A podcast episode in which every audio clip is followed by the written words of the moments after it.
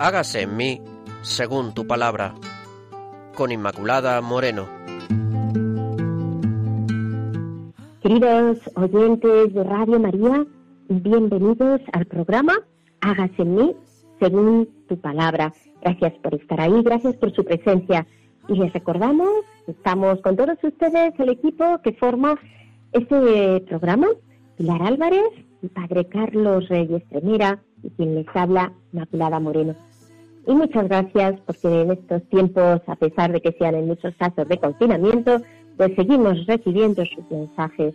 Gracias. Ya saben que pueden seguir este contacto con nosotros a través del correo electrónico hagas en mí según tu palabra arroba radiomaria.es.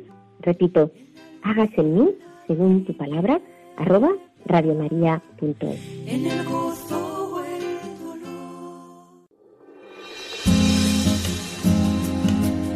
Claves para leer la Biblia.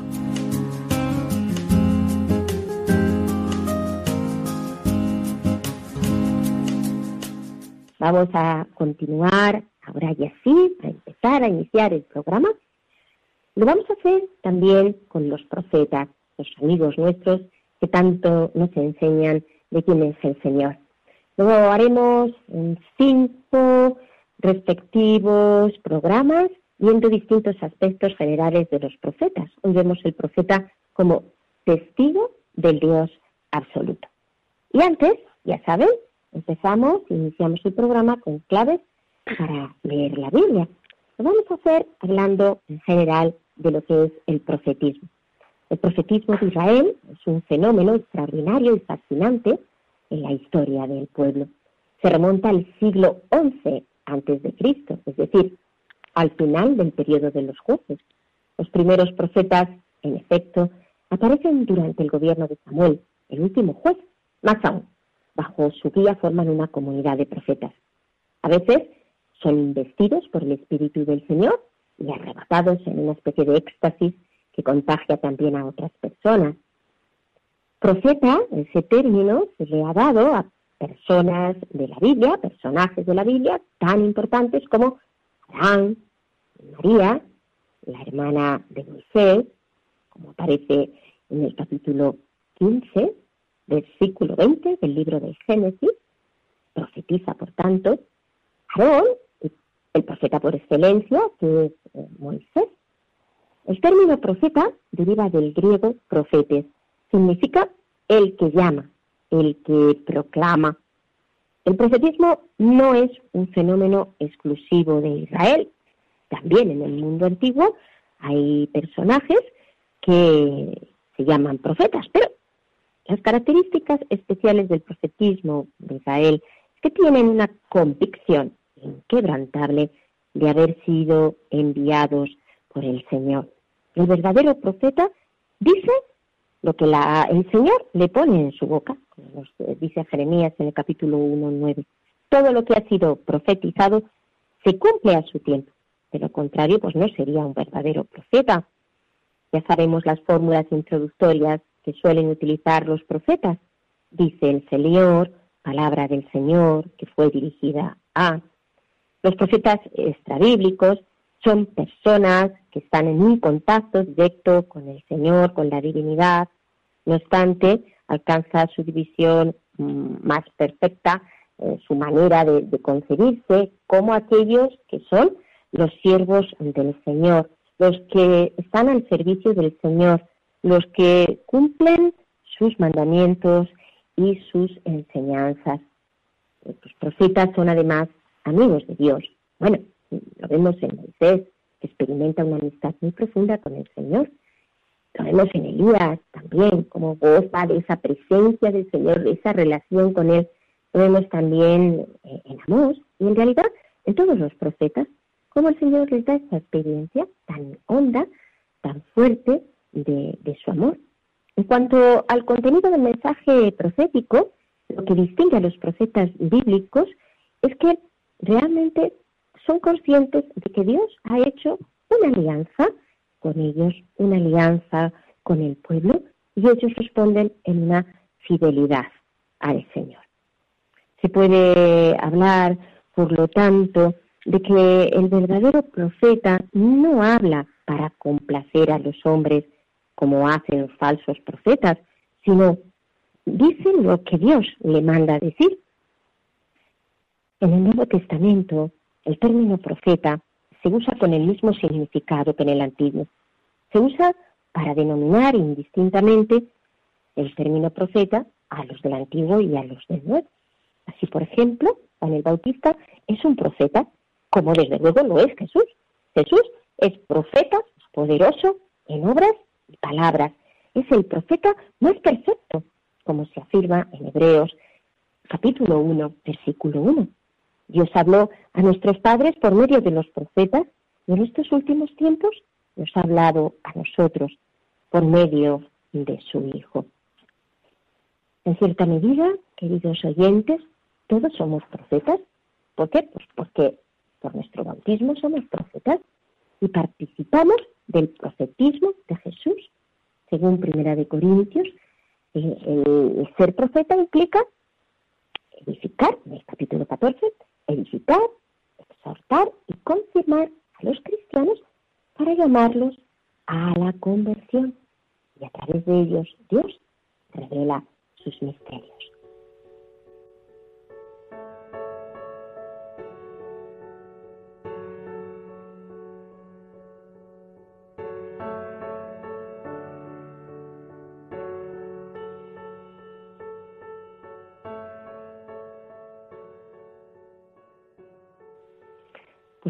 Empezamos entonces así a escuchar la lectura con esta actitud de fondo, una actitud de alabanza.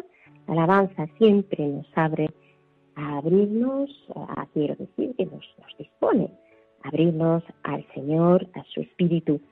Y así vamos a escuchar la palabra, la palabra de hoy, que nuestra hermana Pilar la va a leer. Jeremías 1, 9, 17, 19. Cuando quieras, Pilar, escuchamos la palabra.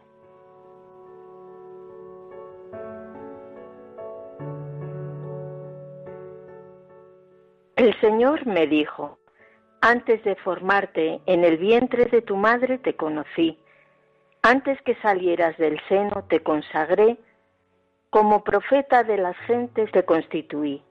Yo dije, ah Señor Dios, mira que yo no sé hablar, soy joven.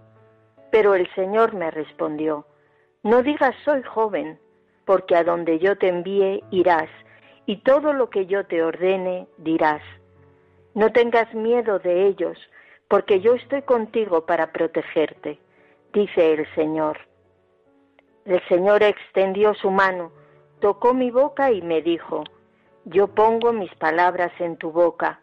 Mira, en este día te constituyo sobre las naciones y sobre los reinos, para arrancar y destruir, para derribar y deshacer, para edificar y plantar. Pero tú, ciñete la cintura, levántate para decirles todo lo que yo te ordene. No tiembles ante ellos, no sea que te haga yo temblar en su presencia.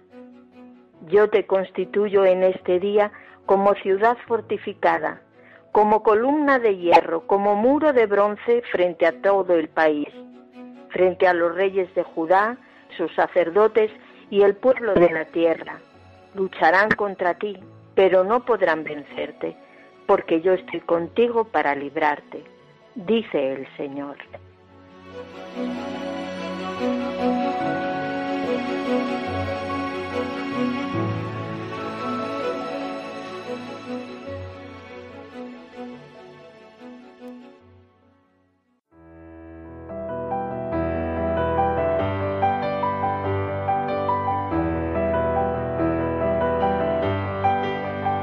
Dios al encuentro del hombre.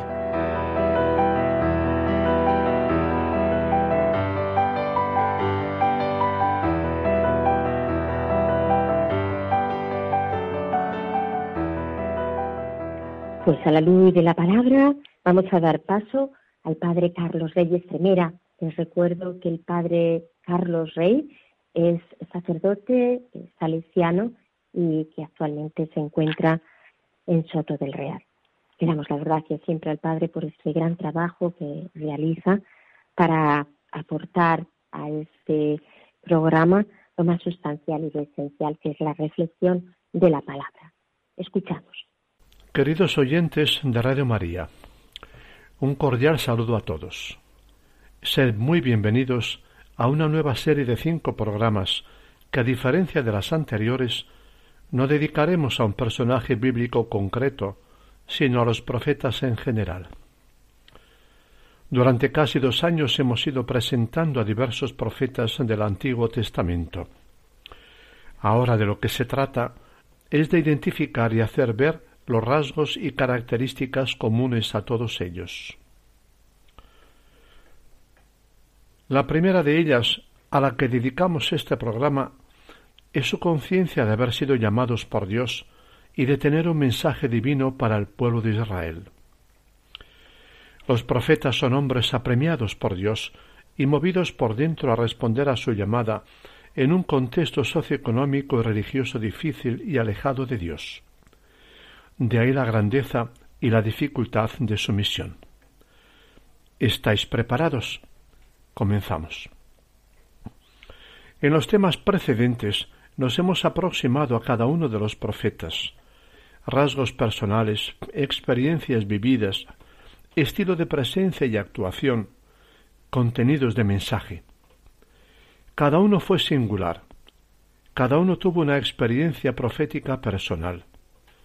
Se repiten en sus temas justicia al pobre, el lugar primordial de Dios en la existencia humana, los peligros y mentiras de la religión, la esperanza de futuro en el difícil presente. Pero cada uno tuvo sus acentos proféticos preferidos, su lenguaje y racionamientos peculiares. Al final del recorrido retomamos la pregunta planteada en el capítulo introductorio. ¿Qué caracteriza al profeta como tal? La respuesta ha ido apareciendo a retazos a medida que íbamos conociendo a cada uno de los profetas. Como punto, final, lo hacemos de forma sistematizada. El tema interesante y actual queda abierto a discusión y profundización personal y grupal. Hay que destacar un rasgo común a los profetas, su autoconciencia de ser profeta y de tener un mensaje a proclamar al pueblo. Ello explica su fortaleza, así como su capacidad de encajar la adversidad y la persecución y de integrar sus crisis personales. La pregunta es de dónde arranca esta autoconciencia, cuál ha sido el origen y la fuente interior de donde brotan su vigorosa identidad, su fortaleza y su mensaje. Difícil conocer las experiencias íntimas por las que cada profeta ha llegado a serlo. Lo hemos intentado en capítulos anteriores. Con todo, nos gustaría conocer más datos sobre el itinerario, probablemente no fácil, vivido por cada uno de ellos hasta llegar a ser profeta. Sus raíces humanas y religiosas, su contexto familiar y ambiental, el probable despertar de su conciencia religiosa y ética desde su infancia, el impacto causado en ellos por los acontecimientos históricos, su experiencia personal de Dios a partir del conocimiento de las tradiciones religiosas de su pueblo y muchas cosas más. Hay algo cierto. Todos ellos han vivido experiencias fuertes de llamada. Algo los ha provocado. Algo desde fuera les ha tocado muy dentro y les ha urgido hablar y actuar. Eso es la llamada vocación profética. Sentirse apremiado desde dentro, urgido, enviado a. Especialmente sus relatos de vocación nos hablan de experiencias puntuales vividas, pero no son las únicas. Otras páginas nos testimonian también diferentes experiencias que les han marcado por dentro y les han dado una identidad definida y llevado a un comportamiento social singular. Unas veces hablan de visiones y audiciones de Dios. Vi a Dios, dirá Isaías. Me dijo el Señor, o la palabra de Dios me fue dirigida, dice Jeremías. Difícil penetrar en toda experiencia fuerte, sea estética, amorosa o religiosa. Solamente el que la vive la balbucea de algún modo. Una experiencia punta, una vivencia cumbre, similar, similar a la del éxtasis de los enamorados, poetas, artistas, místicos. Las experiencias similares de místicos y de conversos nos acercan a la misma. En todo caso, hay que anotar algo importante. Estas experiencias de Dios tienen que ver con la historia, con la realidad concreta del pueblo de Israel o Judá, no con realidades celestiales, ni con el sexo de los ángeles, ni siquiera con sus mundos personales. El profeta no queda subido a Dios y colgado de él. Se siente enviado al mundo, a los lugares públicos donde se cuece, se trama y se padece la historia. Han vivido también visiones de carácter simbólico. Dios me, Dios me hizo ver un almendro, dirá Jeremías. El Señor me dio ayer una canasta de higos maduros, dice Amós. Visiones normales de la vida cotidiana, pero leídas en clave simbólica, desbordan su mera apariencia. Le dan que pensar, le llevan a hallar significados profundos, como cuando nosotros leemos simbólicamente las cosas. Nublado veo hoy el cielo, y más nublado veo mi corazón, porque nublado y hasta tenebroso veo vuestro difícil tiempo, dice un poeta. Por fin, hay otras visiones, las de la vida real, que explican también la llamada, el vigor y los contenidos del mensaje de los profetas. si la sangre de Abel asesinado clama a Dios, la cruda realidad sociopolítica e histórica clama también al ser humano mínimamente sensible al dolor y a la injusticia afligidos al otro ser humano. Isaías no tiene sólo la de Dios sentado en el trono celestial, tiene también las visiones de este mundo, el hambre de muchos frente al lujo de los ricos, los abusos sufridos por las viudas, huérfanos y forasteros, la sequía y las epidemias, la invasión del enemigo, el culto vacío y ritualista del templo, la política perjudicial de alianzas de la corte real, el agobio de los campesinos adeudados, la manipulación de los dogmas religiosos, las ilusas esperanzas que vive el pueblo. También a través de las mismas le llama Dios a ser profeta en medio de su pueblo. Dios le ha abierto los ojos y el corazón para hacer una lectura profética de visiones muy humanas. La visión de una hiriente realidad socioeconómica impacta y llama a ser y actuar como profeta. Amós ha tenido visiones de lugares provocativos. El mercado donde se vende al justo por un par de sandalias, perdón, de monedas, y al pobre por un par de sandalias. La capital donde los ricos viven lujosamente explotando a los pobres. Los tribunales donde los jueces sobornados sentencian contra los pobres.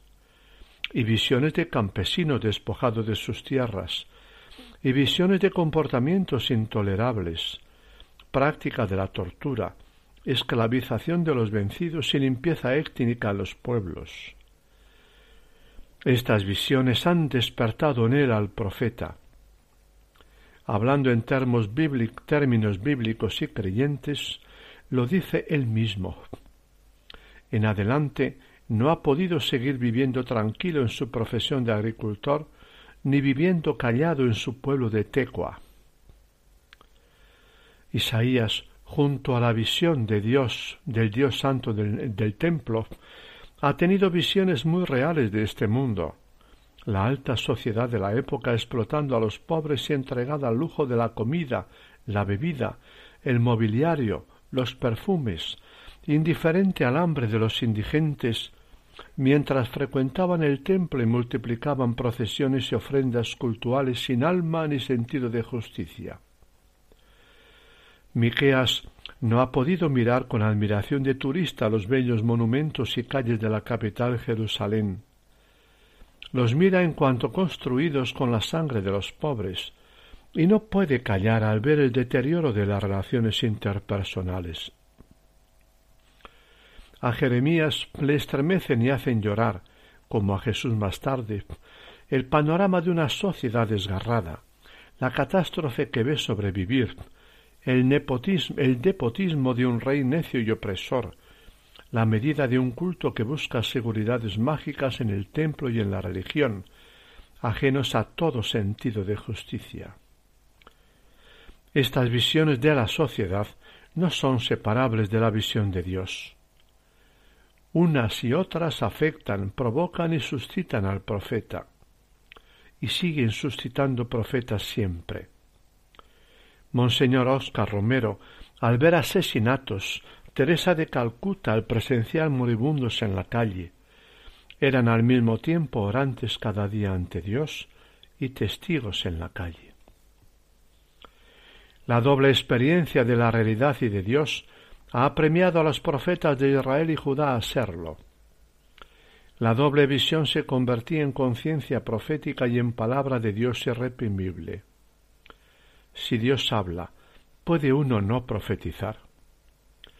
La visión de los atropellos es como fuego ardiente en el corazón, imposible de ahogarlo. Sea dulce o amarga, la escuchen o no los hombres, le creen problemas a él mismo o no, debe proclamarla. Dios habla al corazón humano de mil maneras, tiene modos diversos de alcanzarlo, es decir, de tocarlo y cogerlo para sus planes. El profeta es, ante todo, el llamado, el provocado, el urgido, desde Dios y desde la realidad social e histórica, desde el mundo exterior y desde la propia interioridad tocada, desde fuera y desde dentro a la vez. Sus opciones de vida y su palabra arrancan de una herida sufrida, de una conciencia alterada les será imposible buscar la tranquilidad del alma. Se salen del molde de los hombres y mujeres comunes. Su palabra será unas veces denuncia de la mentira y de la injusticia, otras anuncio de algo bueno y nuevo y gozoso que está a punto de suceder. Otras invitación a volver a la verdad ya la, a la verdad ya la esperanza y a la esperanza y a conocer el verdadero Dios, no persiguen meros retoques en la superficie de la sociedad, reclaman su cambio profundo tanto de sus estructuras como del corazón mismo de los hombres y mujeres que las componen. ¿No están estrechamente interdependientes? ¿Se puede hablar de profetas laicos? Creyentes de otras religiones como Gandhi, la judía Simone Weil, o incluso agnósticos o ateos que ignoran o niegan a Dios. Profeta laico ha sido llamado Karl Marx. El ser humano se trasciende a sí mismo de mil maneras, se siente impulsado por instancias superiores a mí sí mismo.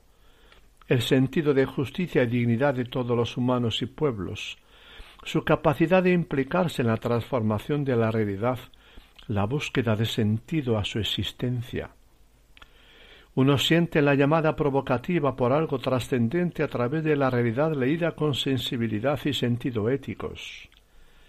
Otros a través también de la experiencia de un Dios que es pasión por los humanos. Lo profético es vivido con pasión y riesgo por unos y por otros, a niveles, a niveles y modos diferentes. El profeta bíblico se presenta hablando de parte de Dios y apelando a Él. Además, la sensibilidad e implicación en las causas humanas, justicia para los maltratados, dignidad y libertad de individuos y pueblos, etc., creen un Dios que promete vida y futuro más allá de los avatares de este mundo. Muy radicado en el mundo y en la historia, los trasciende. Sensibilidad humana por el otro ser humano, conciencia ética y experiencia de Dios van parejas en el corazón del profeta bíblico. Difícil saber en concreto cómo se articulan entre sí y cuál es el origen de unas y de otras. Concluimos aquí, mis queridos amigos, nuestro programa de hoy, el primero de cinco dedicados a los profetas de Israel en su conjunto. En él hemos puesto la base para los siguientes al mostrar que la llamada de Dios está en el origen del modo de vivir del profeta y de su actividad reflejada en palabras, gestos y obras. En nuestra próxima sesión hablaremos de los profetas como hombres seducidos por Dios. Me sedujiste, Señor, y yo me dejé seducir, dirá Jeremías, y al mismo tiempo muy libres en su relación con Dios y en el ejercicio de su misión en favor del pueblo al que han sido enviados. No os olvidéis de conectaros con nosotros. El tema merece la pena. Un saludo a vuestros familiares y amigos. Hasta pronto. Muchas gracias, Padre Carlos, por esta reflexión. Y les recuerdo una vez más que estamos en el programa Hágase en mí según tu palabra, programa en el que lo que hacemos es escuchar la palabra del Señor para que realmente nos dé esa espiritualidad viva que nos renueve cada día. También estamos hoy hablando de los profetas en general, en concreto, el profeta como testigo del Dios absoluto. También, hermanos, recuerden que pueden establecer contacto con nosotros a través del correo, hágase en mí, según tu palabra, arroba radiomaria.es. Cristo heme aquí, hoy me quiero entregar para hacer tu voluntad. Guíame, Señor. Cristo, heme aquí, hoy me quiero entregar para hacer tu voluntad. Guíame, Señor. Oh mi Cristo, déjame besar tus pies, déjame de ti beber agua eterna pues ella me restaurará, me purificará y así podré escuchar tu corazón. Oh mi Cristo, déjame besar tus pies, déjame de ti beber agua eterna, pues ella me restaurará, me purificará y así podré escuchar tu corazón, Señor.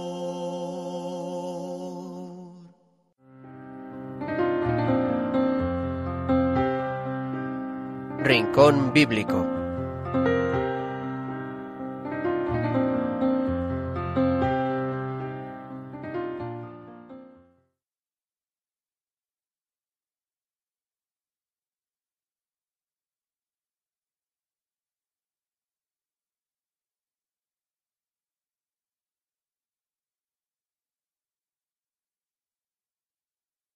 Y ahora ya sí vamos a dar paso a Pilar, que siempre, ya saben, a través de, esta parte del programa, la que hemos llamado pues, el Rincón Bíblico, nos ofrece muchas aplicaciones eh, de cara a lo que es la vida espiritual de, de la palabra. Pilar, cuando quieras, ahí seguro que te ha inspirado mucho el profeta Jeremías. Pues sí, claro que me ha inspirado muchísimo y me ha ayudado mucho eh, lo que preparó el padre Carlos para este programa cuando dice que los profetas tienen la conciencia clara de haber sido llamados por Dios y de tener una misión concreta, un mensaje de Dios para el pueblo. Y mm, también has dicho tú en el inicio del programa que somos todos profetas por nuestro bautismo. Y es cierto, porque cuando nosotros oímos y, meditamos esa palabra que se ha proclamado hoy del profeta Jeremías, cómo, cómo Dios le llama, cómo Dios le dice que le conoce, cómo Dios le encarga una misión. Y aunque el pobre Jeremías, como cualquiera de nosotros, tiene miedo ante, ante la misión, cómo Dios le conforta y le promete que, que va a estar ahí a su lado y que tiene dos tipos de misiones. Hemos leído hoy en Jeremías la de arrancar y destruir, que podríamos mm, pues verlo como la parte de denuncia que tiene el profeta ante situaciones que no son según la voluntad de Dios, pero al mismo tiempo dice edificar y plantar, que es otra de las de las misiones del profeta. Y cómo eso se cumple en la vida de los cristianos, si estamos si estamos atentos, atentos a escuchar la voz del Señor cuando en determinadas ocasiones Dios pone en tu corazón, en tu corazón esa, esa llamada fuerte a decir algo que tú ves con toda claridad que viene de parte de Dios, que puede ser una situación injusta, em, no sé, diferentes ocasiones, em, diferentes situaciones que nos pueden ocurrir en la vida. Y como tú de repente en tu interior tienes una claridad sobre ese tema que sabes que no viene de ti, pero que viene de Dios. De igual manera, cuando oyes decir algo sobre Dios, una imagen, por ejemplo, una imagen falsa de Dios, que tú tienes que, que decir, eso no es cierto, Dios no es así, porque si no lo dijeses, tu corazón estallaría por dentro.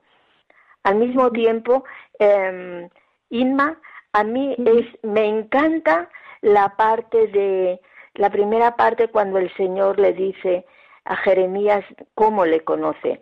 Pues fíjate que hoy, repasando una cosa del catecismo de los niños del Yucat, viene un comentario que hace el cardenal Newman, el, el hoy beato cardenal Newman, y dice, la pregunta para los niños es, ¿para qué estoy yo en el mundo?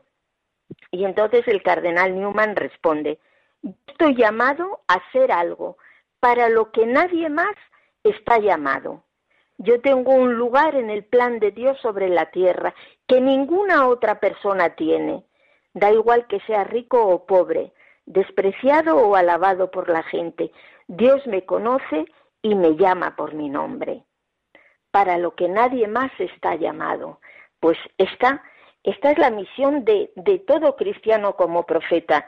Y a mí, ¿sabes lo que, lo que me impresiona, Inma? Que cuando este, este tema, este fragmento del cardenal Newman, yo el otro día se lo estaba comentando a los niños, cómo los niños lo interiorizan y, y reconocen en ellos mismos que es verdad. Qué cierto es que Dios se mueve en nuestros corazones a poquito que nosotros le dejemos.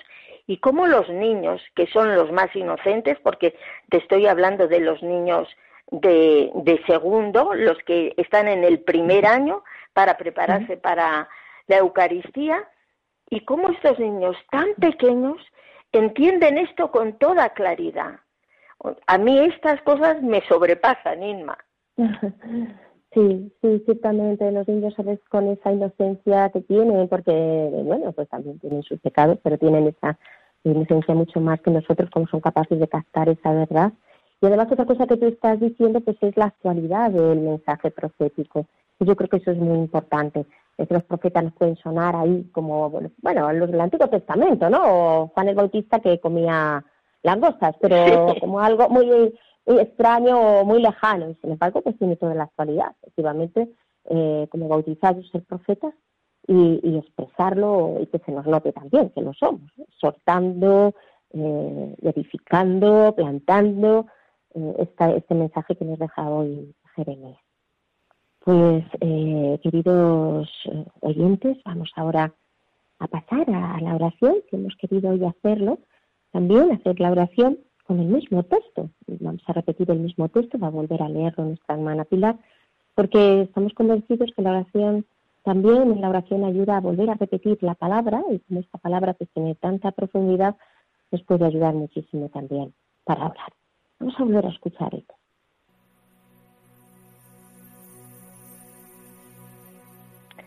El Señor me dijo, antes de formarte en el vientre de tu madre te conocí, antes que salieras del seno te consagré, como profeta de las gentes te constituí. Yo dije, ah Señor Dios, mira que yo no sé hablar, soy joven. Pero el Señor me respondió, no digas soy joven, porque a donde yo te envíe irás, y todo lo que yo te ordene dirás. No tengas miedo de ellos, porque yo estoy contigo para protegerte, dice el Señor.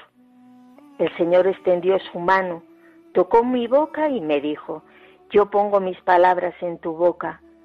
Mira, en este día te constituyo sobre las naciones y sobre los reinos para arrancar y destruir, para derribar y deshacer, para edificar y plantar. Pero tú ciñete la cintura, levántate para decirles todo lo que yo te ordene. No tiembles ante ellos, no sea que yo te haga temblar en su presencia. Yo te constituyo en este día como ciudad fortificada, como columna de hierro, como muro de bronce frente a todo el país, frente a los reyes de Judá, sus jefes, sus sacerdotes y el pueblo de la tierra. Lucharán contra ti, pero no podrán vencerte, porque yo estoy contigo para librarte, dice el Señor.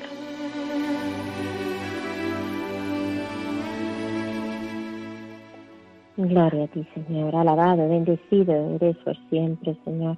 Porque tú estás con nosotros. Si tú estás con nosotros, ¿quién contra nosotros? Porque tuya es la victoria, Señor, y quieres que participemos de esa victoria. Te alabamos y te bendecimos, Señor, porque nos has hecho profetas y quieres que proclamemos tu palabra, porque nos has seducido, Señor, porque quieres arrancar, edificar, destruir todo aquello que no viene de ti y construir tu reino. Bendito y alabado sea, Señor, que nos haces instrumentos en tu reino. Gloria, gloria a ti, Señor. Alabado, Bendito bendecido por seas. siempre, Señor. Bendito seas, Señor, que nos conoces y nos llamas por nuestro nombre, que nos conoces en lo más interior de nosotros mismos, Señor, y ahí nos llamas, nos llamas y nos das la misión, Señor. Misión de amor, de arrancar y destruir y de plantar y de edificar, Señor, en toda situación injusta o que no es de tu agrado, Señor. Danos un corazón y unos oídos atentos para escuchar tu voz. Danos fidelidad a la misión. Señor, danos el transmitir tu mensaje completo, no partido ni, ni distorsionado, Señor. Haznos fiel al mensaje, haznos también fieles al tono y a las maneras, Señor, porque a veces el mensaje es tuyo, pero las palabras son nuestras, Señor, y eso es peligroso. Danos fidelidad a tu corazón, Señor.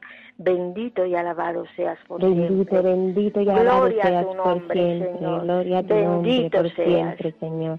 Gloria a ti, Señor.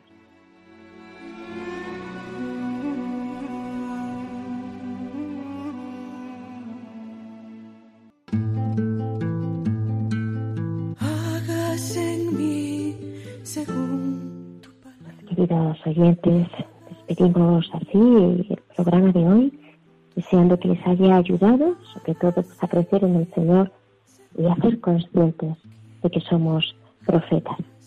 Hasta el próximo programa, les recuerdo que les esperamos en Hágase en mí según tu palabra.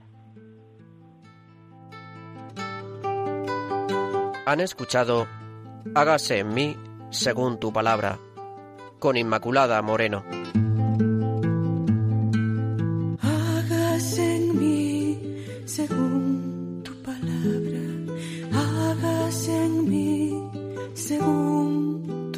Tu